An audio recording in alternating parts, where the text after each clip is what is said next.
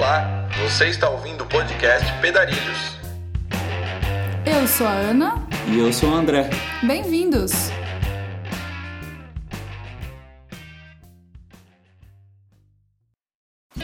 Fala galera, no primeiro podcast de 2017 vamos conversar com o cicloviajante e autor Thiago Fantinatti. Ele pedalou pela América do Sul e escreveu o livro Trilhando Sonhos.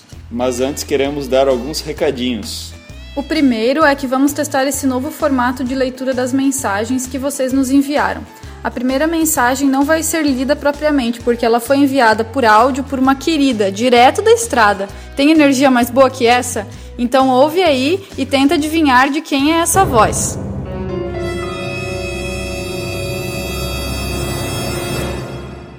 Oi Ana, oi André, tô aqui no meio da, da estrada, é, viajando pelo Peru agora. E, meu, queria parabenizar vocês. Tá lindo demais o podcast! Adorei, eu baixei o do Jalapão, o último.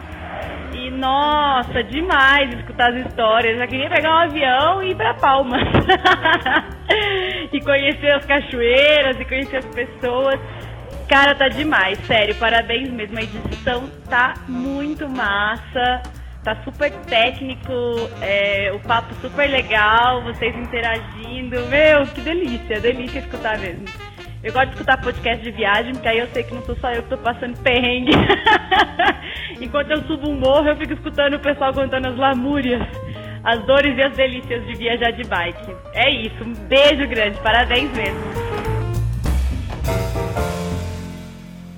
É ela mesma, Carol Emboava, da cicloviagem Gira América. Que emoção receber sua mensagem, Carol. Um abração para você e muito açaí, paçoca, goiabada e feijão com farofa nesse pedal pelo Brasilzão agora, hein? A segunda mensagem é do Roberto Oliveira. Quero parabenizar vocês dois, André e Ana, pelo excelente trabalho no Pedarilhos. Eu encontrei os podcasts e escutei todos e é nítida evolução desde o primeiro ao último podcast. Desejo que o trabalho de vocês tenha sempre muito sucesso e que mais pessoas possam, através do exemplo de vocês, ir atrás do seu sonho de viajar de bicicleta, ou até mesmo de usar a bicicleta como meio de transporte. Eu mesmo moro nos Estados Unidos, na cidade de Boston, e vou para o meu trabalho de bike. Já peguei temperaturas de 21 graus negativos. Bicicleta é algo que adoro e participo de passeios uma vez por mês, no que se chama Boston Bike Party. Nesse passeio, o pessoal se encontra para andar de bicicleta. É gratuito e aberto a todas as pessoas. No mês que acontece o Dia de Ação de Graças, fizemos um passeio para ir nos supermercados comprar alimentos para abrigos e associações. O pessoal do grupo arrecadou quase 6.200 dólares e ontem fomos fazer as compras de bicicleta.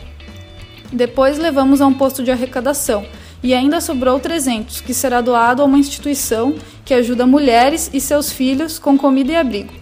Foi um dia maravilhoso para mim e mostra o poder da bicicleta para unir as pessoas e ajudar o próximo. Se cuidem por aí e continuem o trabalho maravilhoso de vocês dois. Sucesso e muita luz no caminho. Poxa, Roberto, que mensagem bacana. Valeu pelo carinho e pelas boas ideias. A gente espera que a sua mensagem possa inspirar nossos ouvintes que participam de coletivos da bike, passeios ou que tenham vontade de participar a copiar essa bela iniciativa de aliar a bike a uma boa ação comunitária e cidadã para além do pedalar. Realmente a bicicleta tem esse poder de transformar nossa maneira de olhar para nossa cidade, nosso bairro e de alguma maneira despertar algo bom em cada um.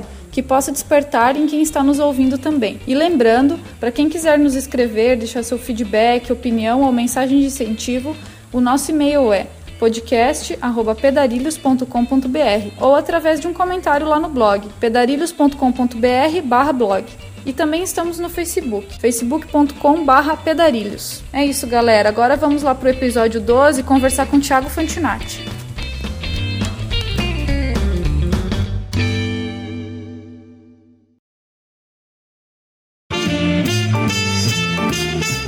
Começa agora mais um podcast Pedarilhos. Com o apoio de Loja Virtual Pedarilhos, Campa Equipamentos e Camisetas Orgânicas.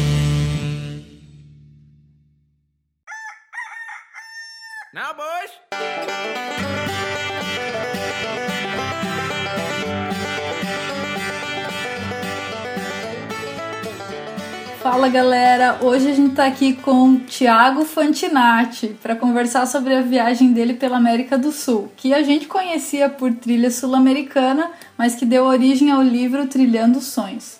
Mas esse é só um breve resumo do currículo desse rapaz aqui. Eu vou pedir para o Thiago se apresentar, para quem ainda não conhece, e contar um pouco mais para a gente sobre essa viagem, Thiago. É, tudo bem, galera? Estou é, muito feliz aí pelo convite. Eu tenho muito carinho por vocês dois e admiro muito uh, o que vocês fizeram, né? É, ficou muito bonito, assim, tudo que vocês fizeram.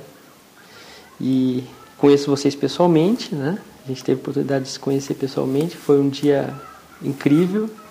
Pude ver, confirmar que vocês são pessoas do bem realmente, né? E, bom, me apresentar. É, meu nome é Tiago e eu sou um cara simples que um dia correu atrás de um sonho aí e, e saiu um pouco da, da rotina e ficou um ano viajando de bicicleta pela América do Sul. Né? Eu acho que isso é o que mais me define hoje em dia. Assim. É lógico que nós temos várias, várias definições aí, dependendo do ambiente que a gente está, né, ou do, da situação. Uh, por exemplo, eu também trabalho com TI, né, desde, desde 1998 aproximadamente. Então dá para ter uma base aí. Eu não sou mais um moleque, né? E gosto muito de astronomia, né? Uh, desde criança gosto desse, desse tema também. E não sou um especialista em cicloturismo, não me considero especialista em cicloturismo, até porque muito do que eu fiz foi na sorte, né? Uh, não tinha muitas referências assim na época acabou dando certo, né? Mas a parte técnica da coisa eu não, eu não, não domino muito assim. Não sei quantos dentes tinha a minha catraca, por exemplo. Nem eu. Nem eu. e é isso. Atualmente vivo em Curitiba, né? Uh, tenho uma filha que vai, o mês que vem, em janeiro, vai fazer cinco anos, que é um resultado direto aí dessa, dessa viagem de bicicleta que eu fiz em 2009. Poxa, que bacana. Pô, que legal. Que legal ter você por aqui, cara. Valeu por aceitar esse convite. Um prazer para nós. Obrigado, eu que, eu que agradeço. Valeu. Bom, então vamos para as perguntas aí. Não precisa suar frio não, Thiago, que é tranquilo, tá? ah, não, tá de boa. Quando e onde começou o sonho dessa trilha? Olha, eu, eu recentemente eu fiz um exercício muito interessante. Eu, eu tive eu fui convidado para participar de, um, de uma palestra no, no, Rio Grande do Sul, né, um TEDx que foi organizado na, numa universidade lá do Sul. Então eh, eles, eles têm um, um o tempo da, da, palestra tem que ser no máximo 18 minutos. Então eu tive um, uh, que fazer uma condensar a minha história, me apresentar, né, e fazer um roteiro que fizesse sentido em 18, em até 18 minutos. E, e aí eu tive que me exercitar mesmo uh, e buscar o porquê de tudo isso, né? É, e aí eu, eu, eu fiz várias, uh, vários exercícios voltando à minha infância, assim. E eu descobri, redescobri, né, que, que eu sempre fui um aventureiro, desde criança. Né? Eu, eu fazia minhas, aprontava as minhas coisas desde criança. Eu acho que isso foi consequência da, da curiosidade mesmo, de criança, assim. De querer conhecer coisas diferentes, né? Uh, em busca dos sonhos. Eu acho que em algum momento da minha vida, com 20 e poucos anos, eu eu tive esse insight, né? Essa, acordei, digamos assim, né? E, e falei, puxa vida, né? Eu, eu preciso fazer isso para dar um pouco mais de sentido na minha vida. Uh, e era o momento, né? Era um momento que eu não tinha muitas responsabilidades e estava bastante livre assim para fazer isso. E principalmente acho que como vocês tiveram eu tive muito apoio dos meus pais. Uhum. é verdade. Eles é, não digo financeiro porque o meu pai nunca foi rico né? Ele me deu sempre muita educação muito carinho mas ele me deu um apoio uh, que foi um abraço sabe? E, e, e, e disse que, que se eu quisesse realmente seguir esse caminho eu deveria fazer então acho que isso não tem preço, né? Do que de repente você sair de uma situação desconfortável com os pais não, não é o uma, uma segurança emocional ali, né? Também. É isso que é o mais importante. Total. Total, é. Então, assim, foi, foi, as coisas foram acontecendo, né? E a hora que eu vi, eu estava envolvido totalmente na ideia. Depois que você tem uma linha que você cruza, né, que deixa de ser só uma ideia, passa a ser um projeto. E a hora que você sai, eu acho que o primeiro dia é o mais difícil de todos, né? Começar, sair de casa é o, é o mais difícil de tudo. E depois que você sai, acho que não tem mais volta, né? Eu acho que é um caminho para quem fez, para quem conseguiu vi vivenciar essa, essa, essa situação, porque é uma viagem longa, né, de meses ou anos, você realmente tem que deixar a sua rotina diária para trás, né? Eu, eu não gosto quando dizem que é um ano sabático. Não, não é um ano sabático. Isso, eu não, não parei a minha vida para fazer isso. Né? É, faz parte da minha vida. Inclusive, minha vida hoje, é, a vida que eu tenho hoje é, é resultado direto disso que eu vivi. Né? Então, eu não gosto desse termo ano sabático e tal. É, mas eu acho que. Uhum. Bom, me perdi um pouco na resposta, fui além. mas é isso, acho que sonho de criança mesmo, uma coisa bem simples, bem lúdica. Né? Legal, cara. É, na estrada a gente vê que não é tão lúdico assim. Um no, no, primeiro dia parece aquela poesia real, né? É. Até você é, dar de cara é. com a primeira dificuldade ali. É. Sim, sim, sim. Os perrengues. É. Vamos falar, né? Qual que foi o roteiro que você planejou aí pra viagem? Ele mudou muito durante a viagem? Como é que foi isso? Olha, eu me lembro de um encontro uma vez com um primo meu. Eu, é, eu não tinha ainda decidido fazer nada, mas eu já tinha um rascunho de um mapa da América do Sul, meio que a lápis assim mesmo, de alguns pontos que eu queria visitar. Eu sempre tive muita fascinação pelo extremo sul do continente, né? pela, pela Patagônia, especialmente a Terra do Fogo. Assim, eu tinha, eu fantasiava muito com essa região, queria conhecer essa região, e também o deserto do Atacama. Eram, eram regiões aí que eu, que eu sempre sonhei visitar. Então eu acabei ligando esses pontos mesmo no mapa, né? É, primeiro desci, né? desci todo o litoral, até onde tinha litoral, né?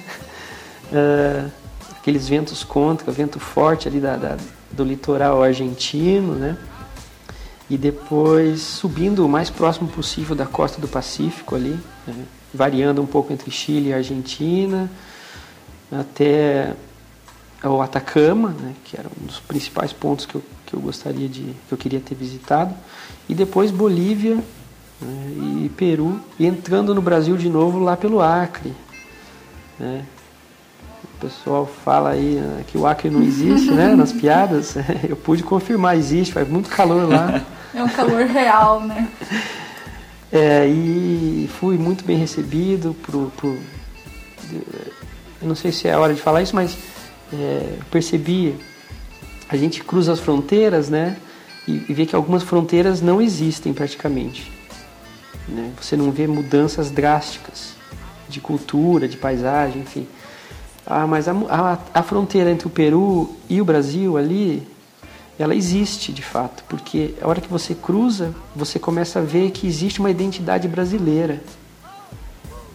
É, é, eu, tava, eu estava a 3.600 quilômetros de casa, ou, ou, mais, acho que 4.000, e eu me senti em casa no Acre, porque eu vi essa mesma mistura de raças, os mesmos costumes, né, que, que a gente tem aqui no, no Sudeste ou no Sul do Brasil, então isso me marcou muito. Ah, que bacana. A gente até esse, tre esse trecho a gente percorreu também muito é, influenciado conta, pelo né? seu livro. A gente até toda noite a gente, ah, onde é que o Thiago passou? A gente abria lá, ah, aqui, aqui, aqui. Ah, será que nesse lugar aqui que ele dormiu a gente vai conseguir reconhecer e tal? E realmente eu me identifico muito com o que você acabou de falar, assim, entrar no Brasil, ouvir as é. pessoas conversando em português, e tu entrar no mercado uhum. ter goiabada, farinha, farofa. Feijão. Era algo assim. Entender as pessoas forte. gritando dentro das casas, assim, você fala, não, não quero entender, não me interessa o que está acontecendo ali dentro, mas daí você entendia, daí, ah, fica estranho. é isso aí. E é. o calor, né? O calor ali destrói. Eu sofria muito com o calor, não, não gosto muito de calor.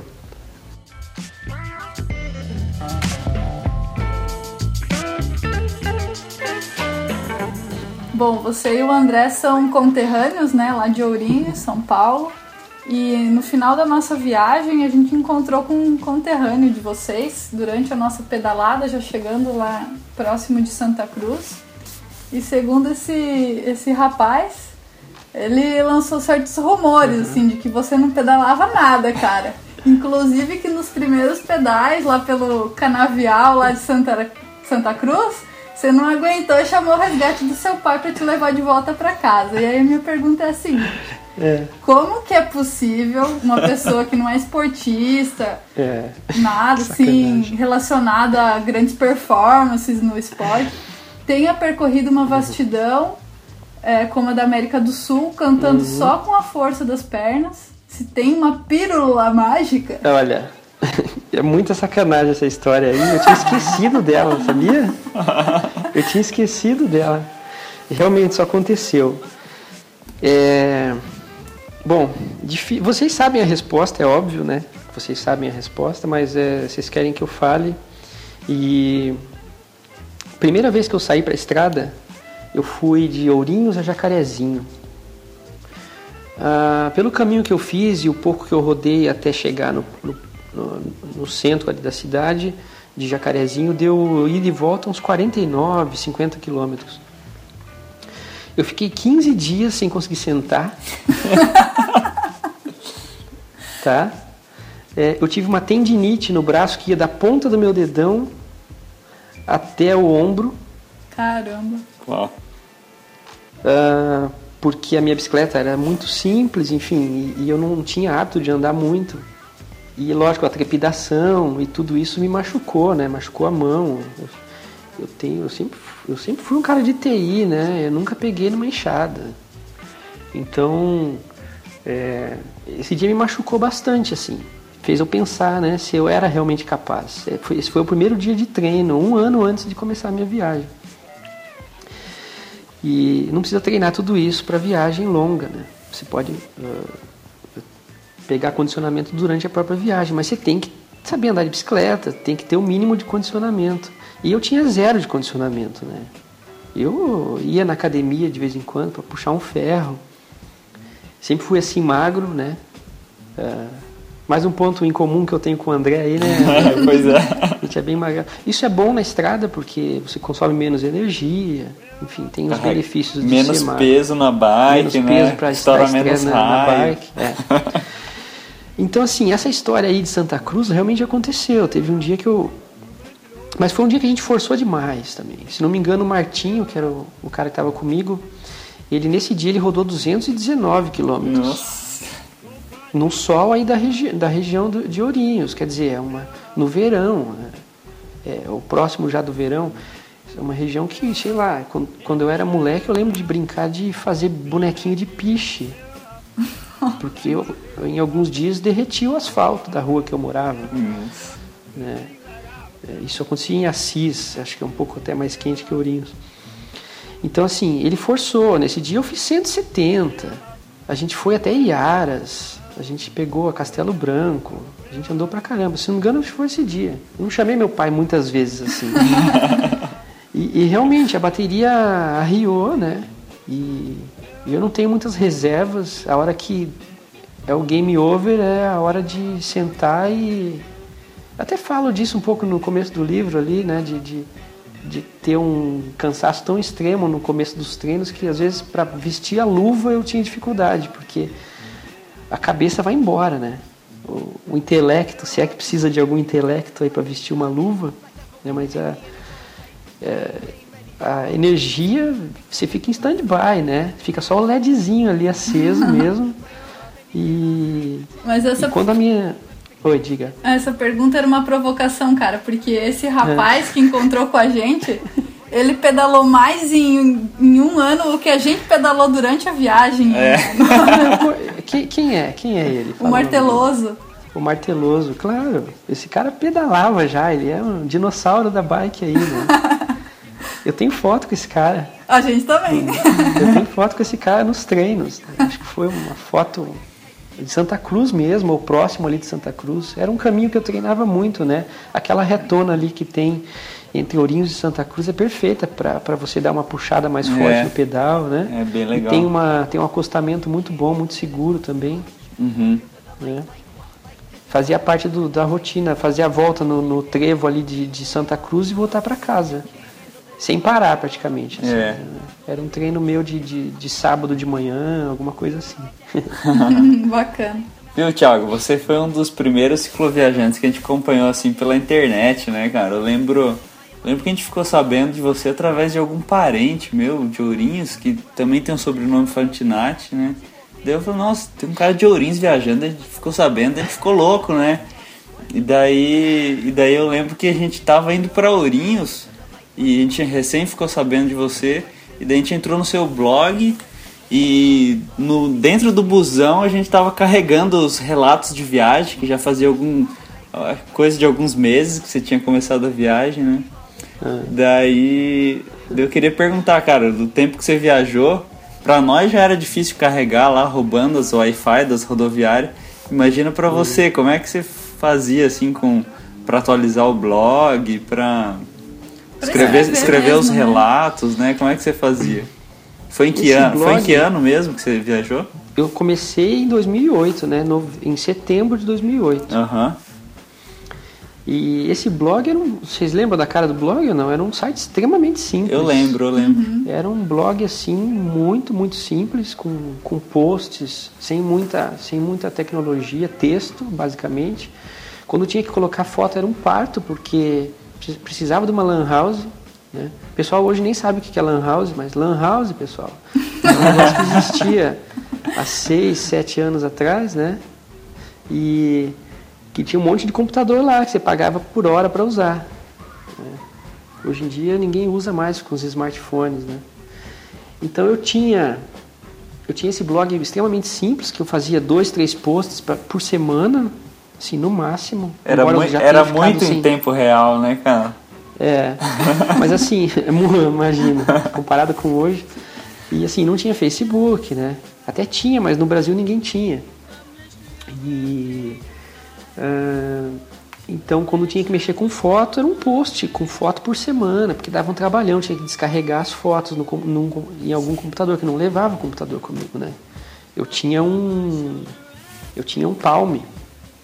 Vocês lembram do Palm? Aqueles primeiros que tinham o toque na tela, né? Vim uma canetinha. É, vinha uma canetinha, porque o toque era, era realmente. não era uma tela de vidro, era um to- toque de pressão assim na tela. E ele era bom porque a, fu- a bateria durava muito, dava para ouvir música também. E o que mais que ele tinha? Ah, eu tinha um tecladinho que acoplava nele, um tecladinho dobrável que ficava do tamanho do maço de cigarros.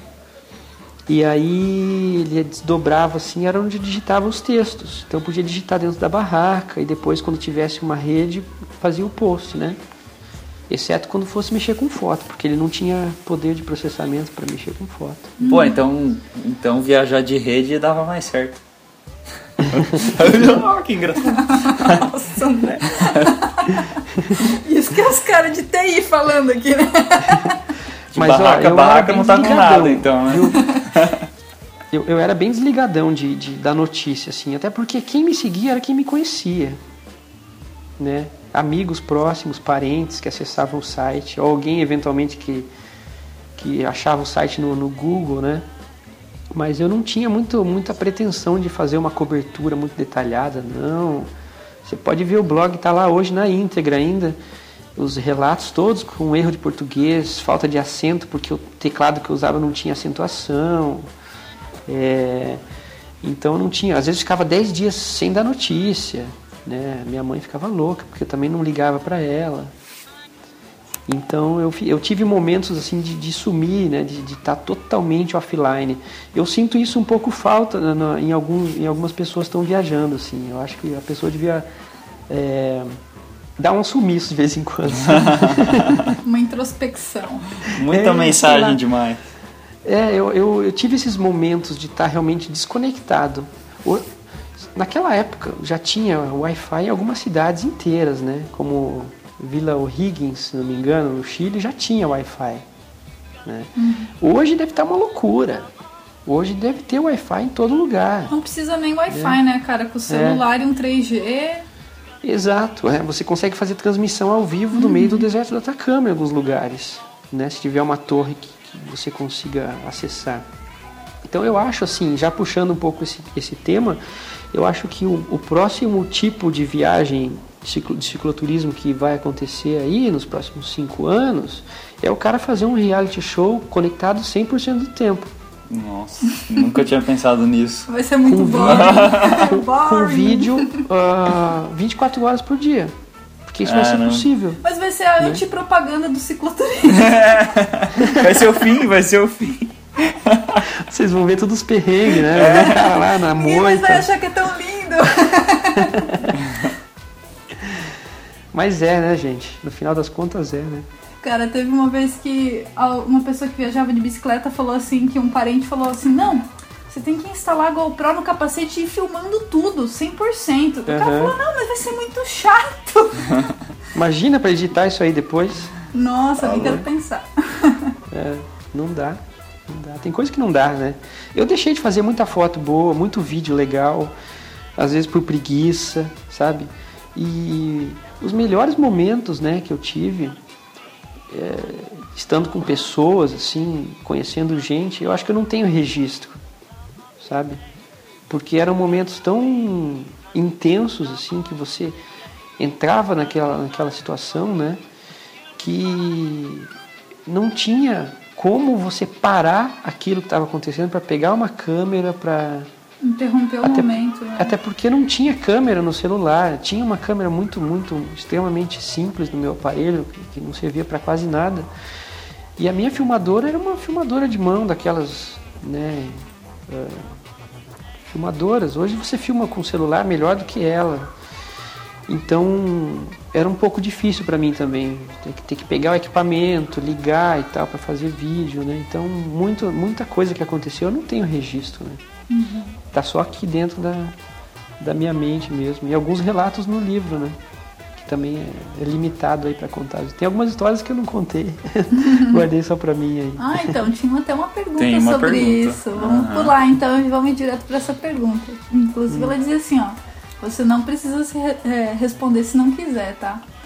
É, se você tem alguma história interessante que não entrou no livro, o motivo dela ter ficado de fora, porque a gente imagina que para condensar esse um ano em um livro, muita coisa tem que ficar de fora. É. Né? É. O que, que tem de fora? Alguns, alguns dilemas pessoais, eu acho, que a gente carrega com a gente, né? Que, que todo ser humano tem. Talvez, talvez eu não tenha colocado isso na íntegra, assim, no livro, né? Até para não me expor muito. Se bem que eu acho que eu me expus bastante até, falei de muito, muito de sentimento ali, né? E algumas histórias uh, de sexo e drogas, talvez. né? E que, rock and roll. que não tem porquê também ficar falando, né? Mas especificamente assim, uh, não me lembro de, uma história importante que eu não que eu não tenha falado no livro. É né? mais essas coisas muito pessoais mesmo, assim, que que talvez eu um dia tenha coragem de escrever, sei lá, uma obra mais para maiores uhum. de 18 anos, talvez.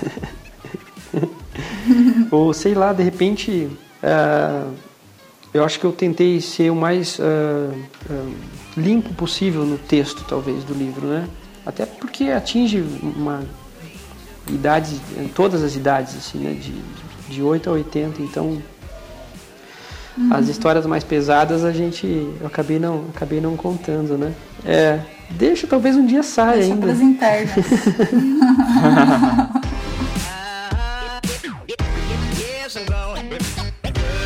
Tiago, você tinha alguma mania durante a cicloviagem, assim, tinha, desenvolveu alguma? Alguma superstição, mandinga? Ah, pergunta difícil, hein? Pode pensar. É depois... porque às vezes, às vezes a gente tem mania, mas não se vê, né? Uhum. não, não, não se enxerga fazendo. Talvez se vocês perguntassem para os companheiros que eu tive na estrada, eles podem te, te responder melhor, mas eu tinha muita preguiça, é a minha mania. Para sair cedo para pedalar, nunca consegui sair cedo. Nunca consegui madrugar. Em algumas situações eu desmontava a barraca já com o sol me expulsando dela, assim. Então acho que era uma mania que eu tinha. e gostava de estar sozinho, né? Embora eu tenha ficado. Uh, tenha tido 11 companheiros de viagem, eu fiquei 70% do meu tempo sozinho, né? Então me sentia bastante à vontade. E aos, aos poucos você vai aprendendo, né, a lidar com essas situações na estrada, ou mesmo locais para acampar. Você vai ficando mais à vontade, né? E eu gostava muito de estar sozinho, assim. Então acho que minha companheira era a preguiça nas manhãs, né? E a, vontade de estar sozinho, de curtir o momento, de curtir o, lo, o, local desconhecido, às vezes sozinho. Até encontrar gente, lógico, né? Cada, cada dia era um encontro diferente, mas agora, se, se vocês quiserem fazer essa experiência, procurem alguém que viajou comigo aí um trecho e perguntem se eu tinha alguma mania, porque eu não sei, eu não sei se eu tenho. Sério, eu não sei mesmo.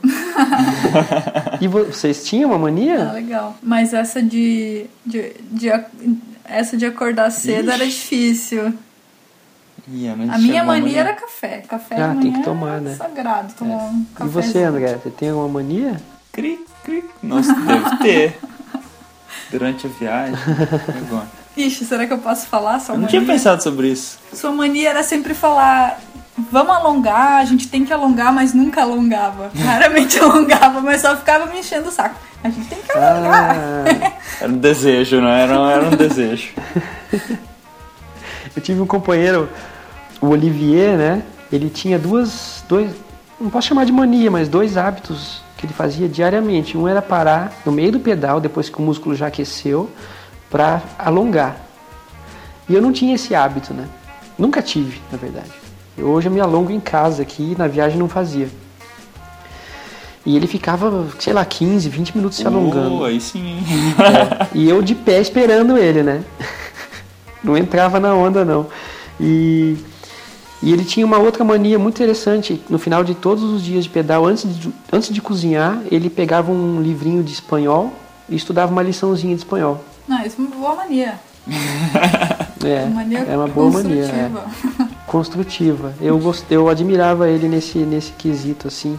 E era meio religioso uhum. para ele assim, abrir o livrinho no meio do perrengue e à noite assim ele abria o livrinho para estudar uma liçãozinha de espanhol. É, eu tentava fazer isso com passar o fio dental, mas eu nunca dava isso certo. com diário de bordo. um diário de bordo era meio que minha lição de espanhol do Olivier. É, o que, o que eu fazia era no celular mesmo ali, eu anotava o dia, né, o número do dia, Aí eu colocava aquele resuminho que tem no site, que tem no final do livro lá, que tem um log de uhum. viagem, era aquilo uhum. lá.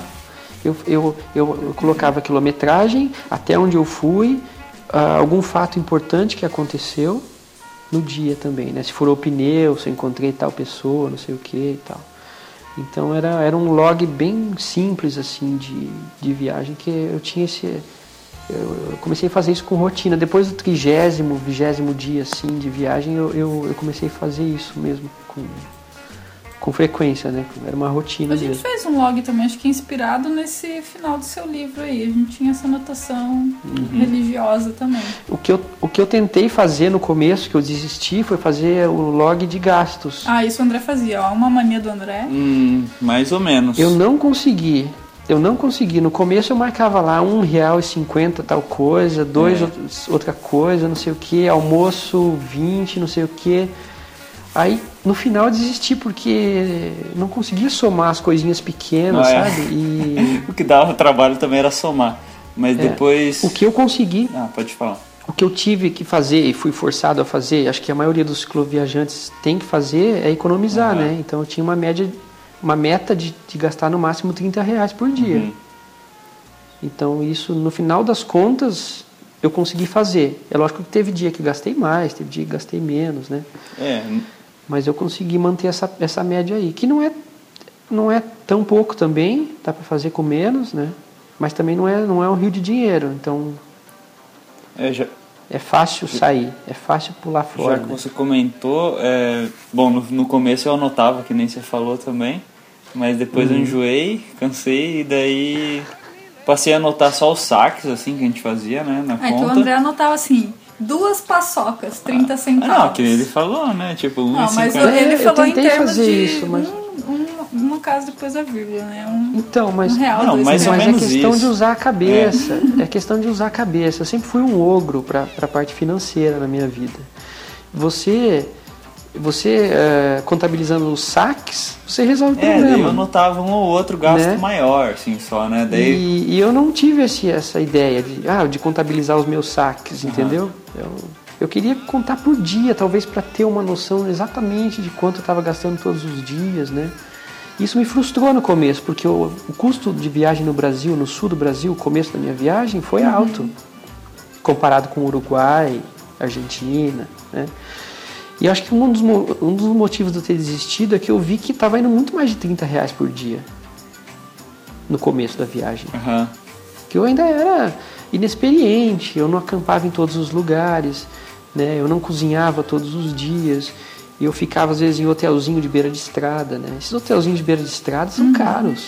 É, foi bem legal no seu livro Naque- perceber, assim, essa, essa evolução sua, assim, maneiras É. de viajar mais Então- simples, assim. Foi bem legal. É, e acho que isso me, me assustou, né? De repente você olhar o, o gasto do dia, sei lá, você gastou 80 reais no dia. Você fala, meu, meu, não vou conseguir fazer a viagem que eu quero fazer, né?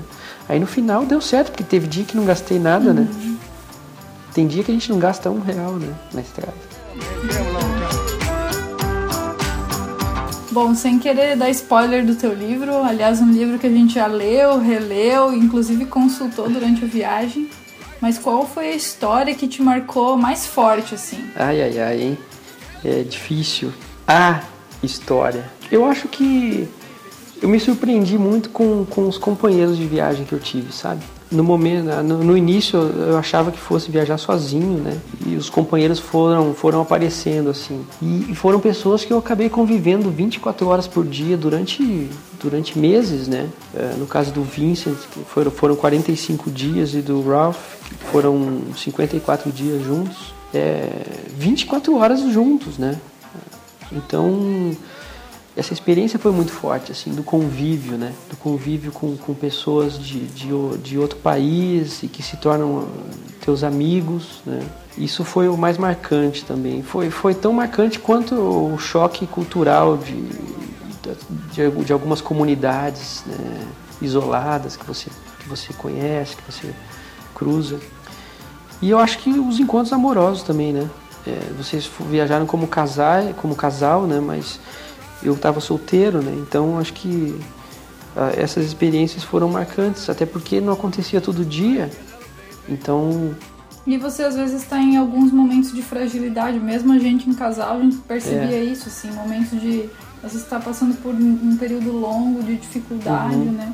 É, eu, eu não faço ideia como seja via- viajar tanto tempo como vocês fizeram com a mesma pessoa, assim. Mesmo que seja um casal, eu acho que deve ter aqueles momentos de, de sair faísca, né? Por mais que seja um casal super zen, né? É, eu acho que deve ter alguns momentos complicados. Ah, não tem como falar tchau, né? E vamos seguir separado, né? Não dá. E quando você tem um- um viajante, um companheiro convencional, digamos assim, né, que você encontrou no caminho, os dois estão completamente livres para seguir sozinhos, né? É. Então eu não faço ideia, eu tenho, su- eu tenho muita curiosidade, assim, de... É a mesma coisa da vida normal, parado. Tá bom, Briga e né? resolve. Se entende. Isso aí. Pedala um pouco mais na frente, não fala um pouco. Aí depois, na hora de cozinhar, a comida tá no alforje de um, a barraca tá no alforje do outro, É. tem que interagir. Eu acho assim que... acho que vocês- tiveram companheiros também, além de vocês dois, né? Tivemos. Uhum. É. Eu acho que a viagem de bicicleta ela, ela é capaz de fazer duas coisas. Ou ela une duas pessoas para sempre, ou ela separa, né? É, eu acho que tem esse... Porque assim, ou, ou encaixa muito bem, né? Ou então as coisas ruins acabam aflorando da personalidade, né? É, Eu tive muitos momentos difíceis com, com o Ralph, por exemplo, o alemão. Né? Ele, ele, ele tinha uma, umas atitudes, às vezes, que eu não gostava, achava, achava que não, não, não era muito. Não, não encaixava muito bem no lance da viagem. Né? Ele chegava, às vezes, em lugares pequenos e começava a xingar, falar que não tinha nada para comprar, que não sei o que e tal. E uma vez eu briguei com ele, né? Briguei não, falei assim, meu, não sei por que, que você está viajando, né? Disse assim para ele. E aí ele virou um bicho, né? Gritou comigo, xingou em alemão. Ainda bem que você não. Ainda bem que foi alemão. é. Então, assim, essa, essas, esses pontos da, da, personalidade, né? Eles, eles afloram em momentos difíceis. Né? Então, vocês sabem muito bem, né? Acho que é, após um longo tempo, né? Gente, o máximo de tempo que a gente passou com as mesmas pessoas foi três meses, né? Uhum. Em relevo é. bem difícil, a gente viajou por três meses com outro casal no Peru. Mas mesmo no final, a gente tá indo de saco cheio já uns dos outros, assim, a gente conseguiu manter uma amizade após a viagem bacana, assim. Mas uhum. passa por momentos difíceis, né? Eu acho que o, o período longo, assim, de convivência aflora tanto que tem de bom quanto que tem de ruim em cada um de nós, né? É, Mas exatamente. às vezes o que tem de ruim não é tão fácil de levar adiante do que o que tem de bom, né? Numa convivência. É, mas continuando a, a tua pergunta, eu acho assim que no final das contas o que me causou mais emoção foi a minha fratura no segundo dia de viagem. É, por mais que tenha superado e tudo, né? Uhum. É, voltado para a estrada, foi um momento bastante triste assim para mim, me marcou bastante, né?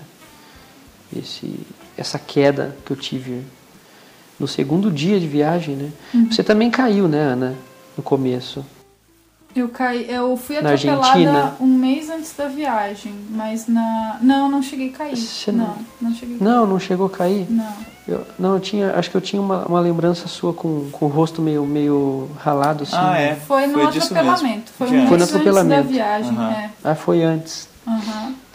Então assim, essas coisas, né, elas jogam a gente lá embaixo, porque você planeja, né? E é uma provação, né? Será que teu sonho é tão forte assim, de que você é, vai será continuar? que você exatamente é. é. Então eu vejo de forma muito positiva o que aconteceu, né, comigo, mas naquele momento foi muito foi muito intenso assim, foi muito forte. Chorei bastante. É, é. Me coloquei na dúvida se realmente eu era capaz, né, de realizar uma viagem como como que eu estava querendo fazer. É, essa é uma parte muito interessante do seu livro, assim, foi bem, bem emocionante mesmo.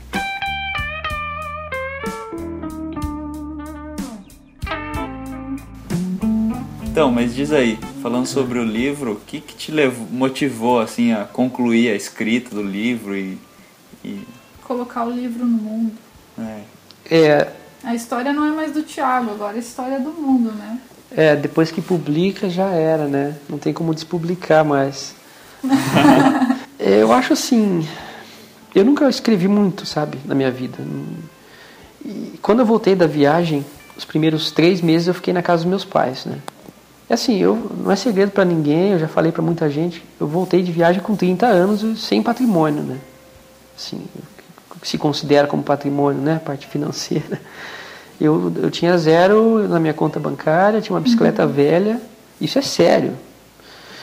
E, e o meu patrimônio, eu, eu, logo me dei conta que era a história que eu tinha vivido, sabe? E eu, eu não sei, eu acho que isso acontece com todo mundo mas é, eu tive um apego muito grande pela minha história. Assim. Eu acho que as coisas, eu tive sorte, eu acho. As coisas boas realmente aconteceram comigo. Eu, tenho, eu tive histórias boas para contar no final das contas. E quando eu voltei para casa dos meus pais, eu sentei na frente do computador e aí saiu assim o livro, sabe? Eu, eu fiquei três meses digitando freneticamente, de forma desorganizada, como quem nunca escreveu um livro antes, né? E de repente eu vi que eu já estava com 200 páginas assim na minha frente de texto, né? Cheio de é, muito desorganizado, enfim, é um texto a ser trabalhado. E, e, eu falei, olha, eu acho que vai dar certo essa coisa aí de, de realmente publicar essas essa essa coisa que, que aconteceu, porque eu tinha dúvida, porque quando eu comecei a escrever em janeiro de 2010, eu estava escrevendo os, os fatos de setembro de 2008, né? Então era mais de um ano aí atrás. Mas eu acho que como foram experiências muito marcantes para mim, estava muito fresco na minha memória, por incrível que pareça, assim. E, e saiu fácil, viu, Ana? É, saiu bastante fácil, me surpreendi até. É lógico que deu muito trabalho, demorou um ano e meio, né, até terminar, até eu dar o livro como terminado. E foi uma puta de uma experiência, assim. Foi uma das experiências mais legais que eu tive na minha vida, escrever, porque me fez reviver tudo aquilo, né? Eu chorava no meio, parava de escrever, às vezes ficava uma semana sem mexer, depois abria lá o arquivo do texto e colocava uma vírgula, sabe?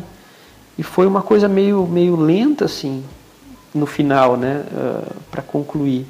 Mas foi uma experiência muito, muito marcante. Eu, é igual filho, né? É, a gente tem medo de ter, quando tem, já pensa logo ter o segundo.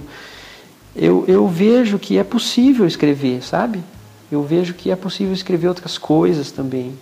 Inclusive eu tenho alguns, alguns projetos na gaveta e que não são nem relacionados com cicloturismo, são outras coisas que eu quero colocar no papel. E, e você vê que realmente é possível, né?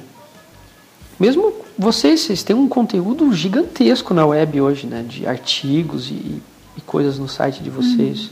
Se vocês quiserem é, um dia publicar isso, daria um, um livraço, assim, com muito conteúdo, né? É que é outra pegada também. A questão do livro é uma coisa. Tem dois pontos. O livro ele é visto como uma coisa retrô, uhum. né? Apesar de. Uhum. Lógico, quem gosta de ler, gosta de ler a vida inteira, mas é, hoje em dia, com tantos meios para se informar, muita gente acaba lendo menos. Né? E o livro é visto como essa coisa mais, mais retrô, assim. E eu sempre tive muito apego por essa visão, sabe? De ter a coisa no papel, realmente. Eu acho que... Uh, tanto é que a maior, a maior parte dos livros, eu acho que, que, que são vendidos são, são os impressos mesmo. Não é o e-book. Porque eu, uh, quem gosta de ler, gosta realmente do livro físico, né? uhum. né? Até que facilita para emprestar para alguém. Alguém vem na sua casa bate é. o olho na estante ali, pô, que livro massa tal. É, é. Então eu tenho um, um apego muito, muito grande assim pelo, pelo texto que eu, que eu acabei gerando, né, nesses dias aí.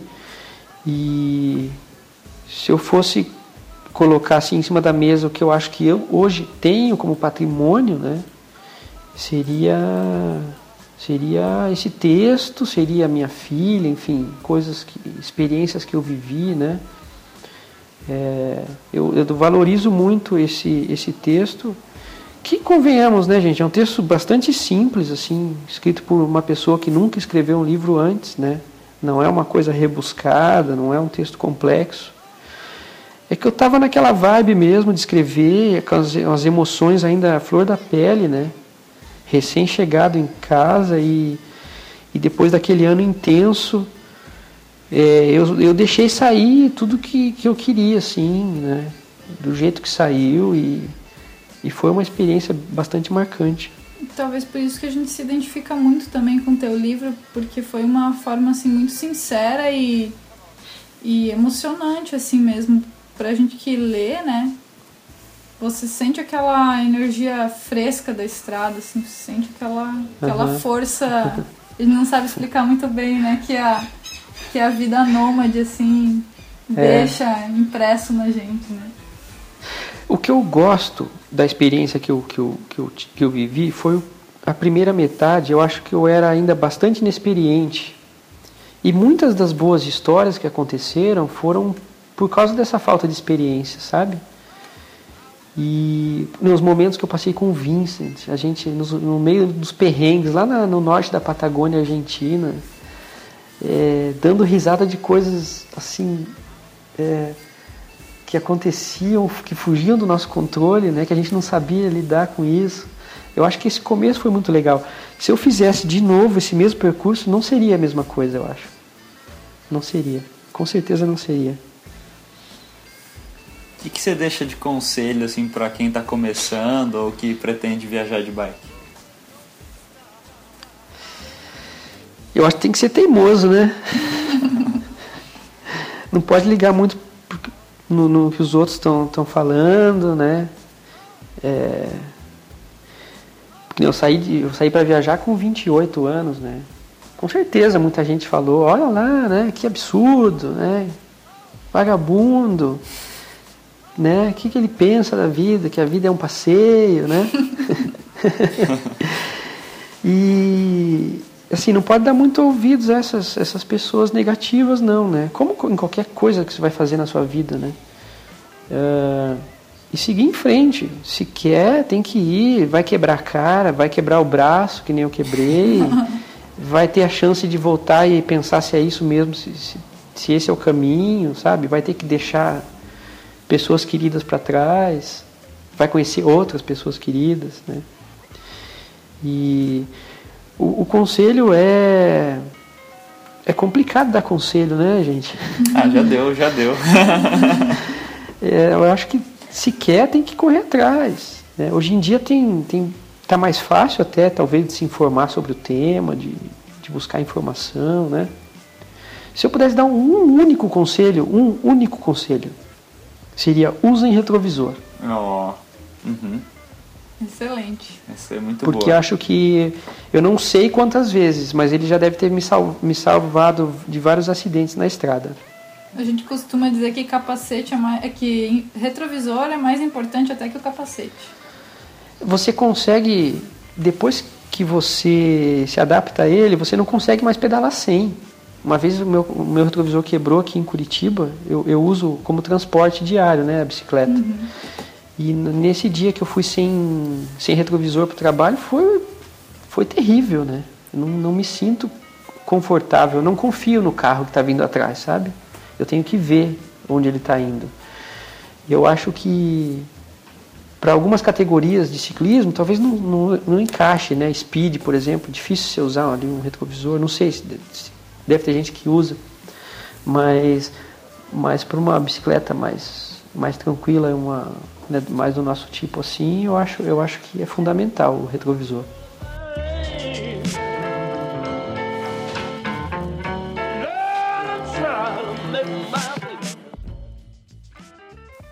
Bom, se você tem alguma consideração final ou alguma coisa que a gente não perguntou que você gostaria de mencionar ou relembrar, pode ficar à vontade.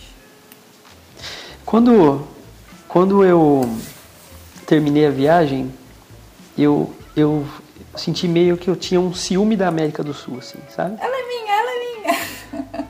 é, exato, é mais ou menos isso. Tipo, ah, ela é minha, assim, que sentimento de posse, né? E aí eu vi que a galera começou a sair mais para a estrada, né? Mais, mais pessoas começaram a, a trilhar esse caminho.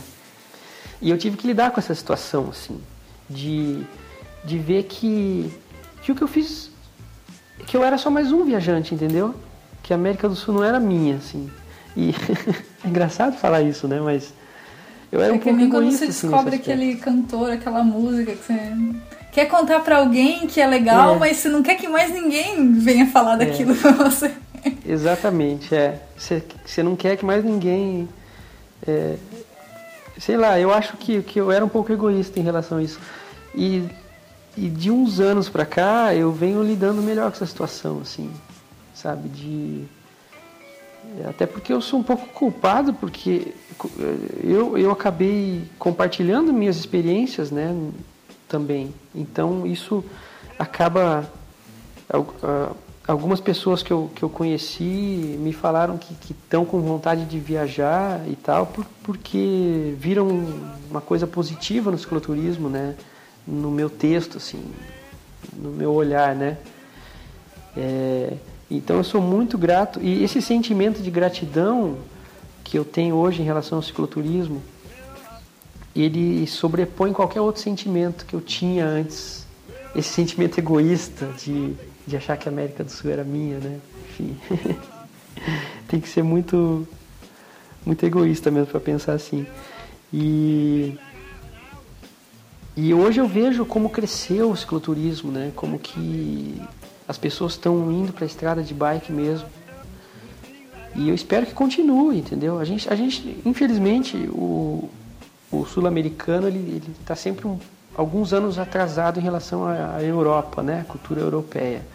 Na França, por exemplo, os franceses viajam de bicicleta há muitas décadas, né?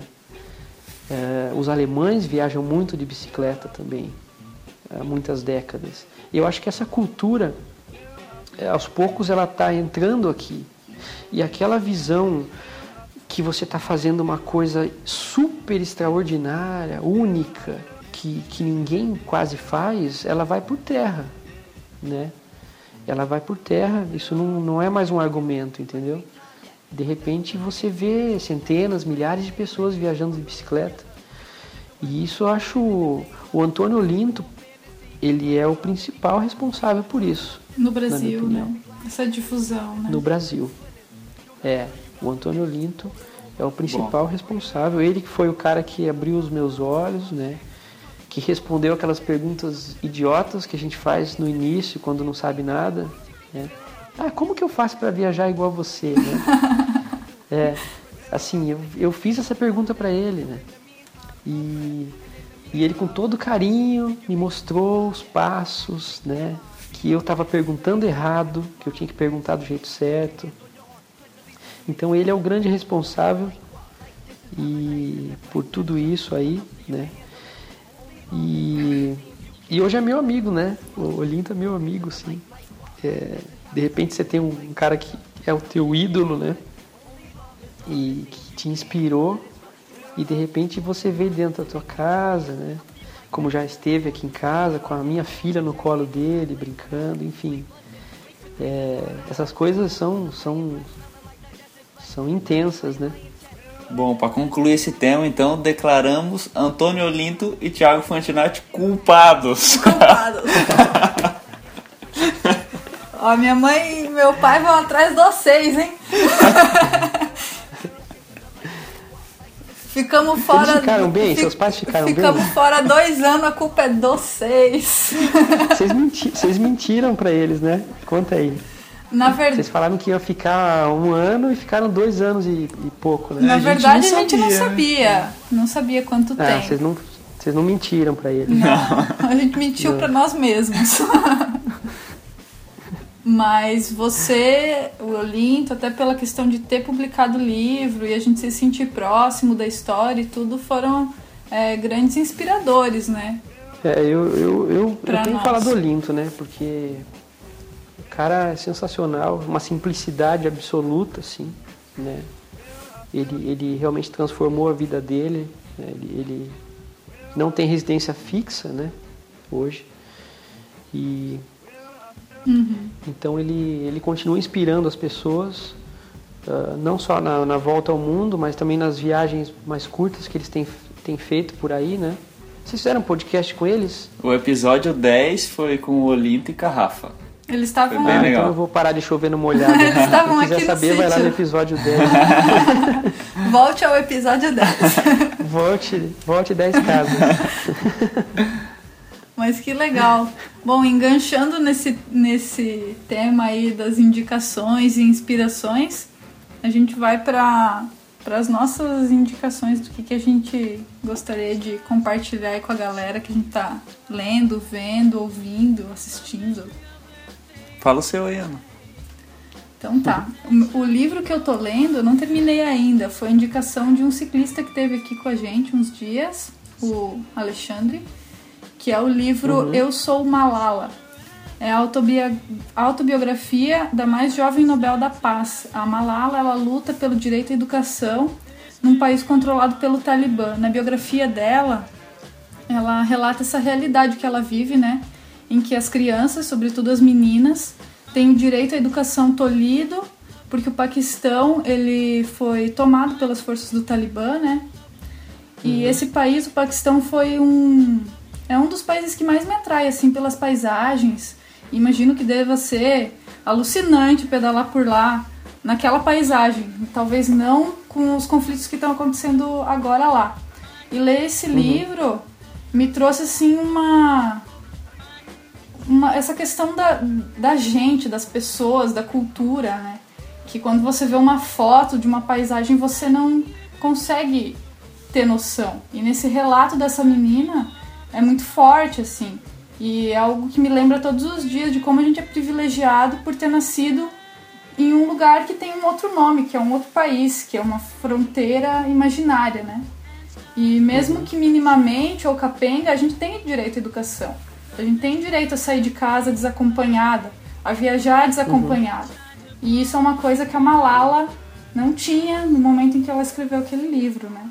No momento uhum. em que ela começou a advogar pelos direitos das meninas em ter educação.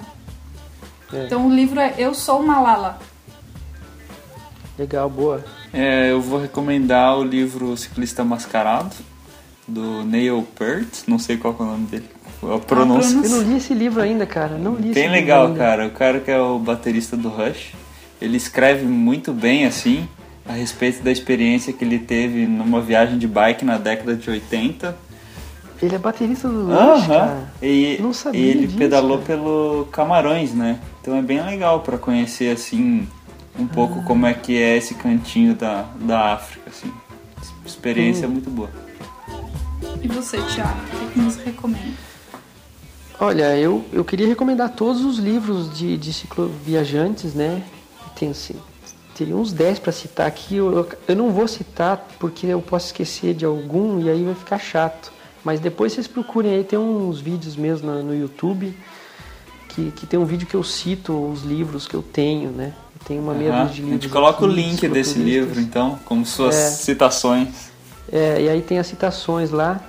Uh, e mas assim, eu até perguntei pro André se podia citar coisas fora do mundo do cicloturismo. Por favor. Né? Porque, como eu disse para vocês, é, eu sou um cara que gosta de vários temas, né? O cicloturismo é um, um dos temas principais, um dos que, dos que moldou a minha vida e tal. Eu uso a bicicleta como transporte todos os dias aqui em Curitiba, faça chuva ou, ou faça sol. E e é um, um, tema bastante forte assim na minha vida, a bicicleta em si. Né? E, mas eu também gosto de outros temas, né? me interesso muito por, uh, por ciências exatas, gosto de humanas também, é uma mistura louca assim, é, mas gosto muito de astronomia, né? E um dos autores que me, que me marcaram muito desde a adolescência foi o Carl, Carl Sagan é um astrônomo americano, né, falecido em 96, que tem uma série de livros muito boas, uh, que eu acho que o mundo está bastante carente assim de algumas coisas que, que ele colocou nessas obras, né? Eu acho que é bastante interessante a leitura desses livros. O, é, ele que fez aquela série Cosmos, né, nos anos 80, que foi refeita agora pelo Neil deGrasse Tyson e pela é, pela viúva do Sagan. É, acho que seria essa a recomendação, assim, as obras do Sagan. Eu acho que me, me, me formaram bastante, assim, deram uma visão bastante interessante sobre o mundo, né? Alguma em especial? Ah, o Mundo Assombrado pelos Demônios, chama. Não, isso aí a gente já leu, não vale. Uma outra. Coloca lá no É, essa é boa, essa é boa, essa é boa. Não, não. E eu Todas. me interesso por coisas, é, assim, bastante da, da nossa época, digamos, né? Muito, atu, muito atuais, de vanguarda, né? É, exploração espacial, por exemplo, né? Eu gosto bastante. Uh, eu li o livro, a bio, bio, biografia autorizada do, do Elon Musk, que é o presidente da Tesla, da SpaceX, CEO, criador dessas empresas, enfim. Né? E está fazendo umas coisas bem bacanas aí que vão impactar na vida das pessoas, né? com energia solar, transporte também. Então eu li a biografia dele, gostei bastante, um livro de, bastante divertido, um sul-africano que foi com 17 anos para o Canadá e depois foi para os Estados Unidos e ficou rico na, no Vale do Silício, né? porque ele, ele é um pouco gênio, digamos assim. E e depois criou grandes empresas, acabou vendendo essas grandes empresas, conseguiu muito, muito dinheiro e agora está seguindo uh, os sonhos dele de infância, né? É, é vale a leitura, é bastante interessante. Ah, é, é, isso a gente não Elon Musk. ainda. É. Uhum. é. Bom, Thiago, então falando em livro, como é que o pessoal hum. acha seu livro, seus sites, quais seus canais de comunicação aí? Olha, o meu site, ele tá bastante ruim, tá precisando de atualização. Eu comecei já a fazer a versão nova do site, né? Uma coisa mais, mais visualmente interessante assim. Mas o endereço é trilhasulamericana.com.br ou trilhandosonhos.com.br. Uhum. E também acessando uh, o portal Extremos, extremos.com.br, eles têm acesso também ao livro lá que tem todos os links já separadinhos, né? Uhum. É, o livro também está à venda no site dos Pedarilhos. Ah, olha só, link abaixo. a versão digital, né, do livro também. E está à venda também no Clube de Cicloturismo, né? Mundo Cicloturismo, se não me engano, é o endereço do, da loja deles, ou não, esse é outro. Depois vocês cortam essa parte. ou colocamos o link. É, não, mas é Clube de Cicloturismo, tem no, no, no, Clube de Cicloturismo também o livro, a, a, o livro digital, né? E, e é isso, tem, tem alguns vídeos no YouTube, mas pouco conteúdo, assim, eu não, não fiz muita coisa com os vídeos da viagem até Ah, hoje, mas tem né? um vídeo bem legal lá que eu lembro. Alguns a gente assistiu, o- sim. Logo que ele retornou da Aham. viagem, a gente viu todos. É, vamos colocar o link e também. no site, a gente falou né, do blog, do, do, do diário de bordo, digamos assim, né? Ele tá lá na íntegra, né, no site trilhandosonhos.com.br e tá lá do jeito que eu escrevi, né, no, no calor do dia, assim, com os erros de português do dia, com a, com a emoção do dia. Às vezes eu dou uma olhada em alguns posts e dou risada, porque, sabe, às vezes a- aquilo não, hoje não me causaria a impressão que, que causou aquela época, assim. Algumas, algumas coisas que a, emoções que a estrada traz pra gente, né? Que legal. É. Hum. Pô, foi muito legal conversar com você, cara. Valeu por aceitar o convite aí. Alegrou a nossa noite hoje, pô. É, a minha também, a minha também. E eu vou aí visitar vocês ainda. A gente tá esperando É, ansiosamente sua Preciso vinda. muito. Vocês receberam aí o, o, o Jason, né? E a Verônica. Ah, E a Verônica. Eles também permanente. te conheceram É. pessoalmente aí, né? Eles passaram aqui, é. A gente passou dois dias bastante legais aqui em Curitiba. E, e é isso aí. Tem, tem vários eh, cicloviajantes que eu tenho que conhecer ainda, assim, que estão na listinha, né? Que eu não conhe, que conheço muito bem porque acompanho a história, né? Mas não conheço pessoalmente, né? Aquele lance de, de dar o abraço e tal é outra, é outra vibe, é, né? com certeza. Olho no É. olho ali, né? É Olho muito legal olho, é. conhecer pessoalmente o pessoal.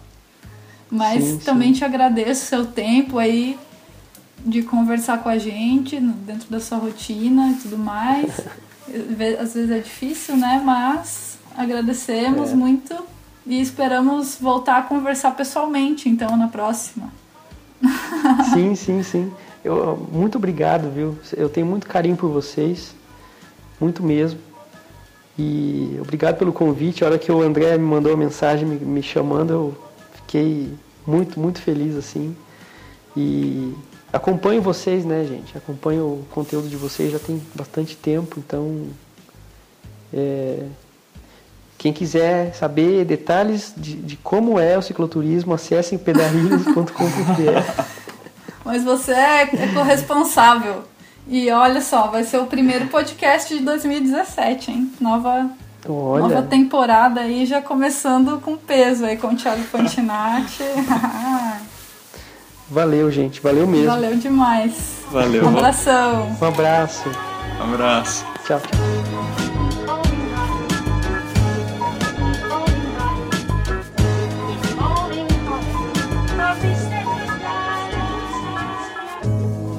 Se você gostou deste podcast e acha que ele deveria chegar a mais pessoas, um dos jeitos de termos maior alcance é através de você, que já é o nosso ouvinte, compartilhando com seus amigos e nos classificando no iTunes. Além da classificação com as 5 estrelas, também pode deixar sua opinião por lá. Você pode também comentar no post do episódio no blog pedarilhos.com.br barra blog. Sugestões, críticas ou comentários são sempre bem-vindos. Nos envie um e-mail para podcast.pedarilhos.com.br. Valeu!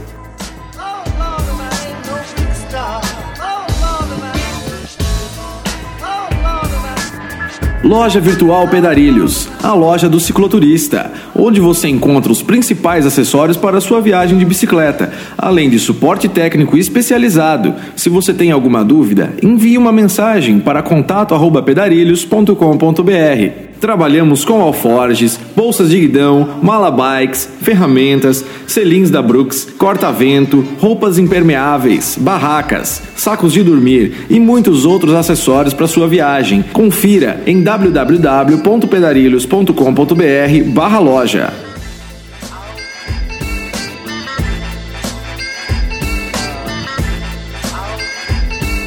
Campa é uma empresa de equipamentos outdoor que produz redes e acessórios no Brasil, com mão de obra e matéria-prima nacionais, pois acredita que isso possibilita a geração de emprego e renda local.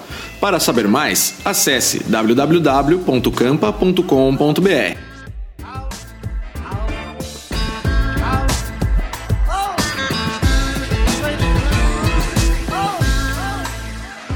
Você já ouviu falar de algodão orgânico? Sabia que o algodão convencional não faz nenhum bem para o meio ambiente? Inclusive, o cultivo de algodão convencional é a cultura agrícola que mais utiliza pesticidas no mundo. Cerca de 15% da produção mundial de pesticidas é destinada somente para o cultivo de algodão convencional. O algodão orgânico é bem diferente, porque precisa de 80% menos água e o produtor rural não tem sua saúde prejudicada, porque não precisa de veneno na plantação e os órgãos de certificação estão sempre fiscalizando todas as etapas do processo. E isso tudo é para garantir que você receba aí na sua casa uma camiseta que não utilizou trabalho escravo, nem foi produzida sob condições indignas, que não prejudicou o meio ambiente, os ecossistemas, mas sim que promove o comércio justo, uma economia mais sustentável e solidária.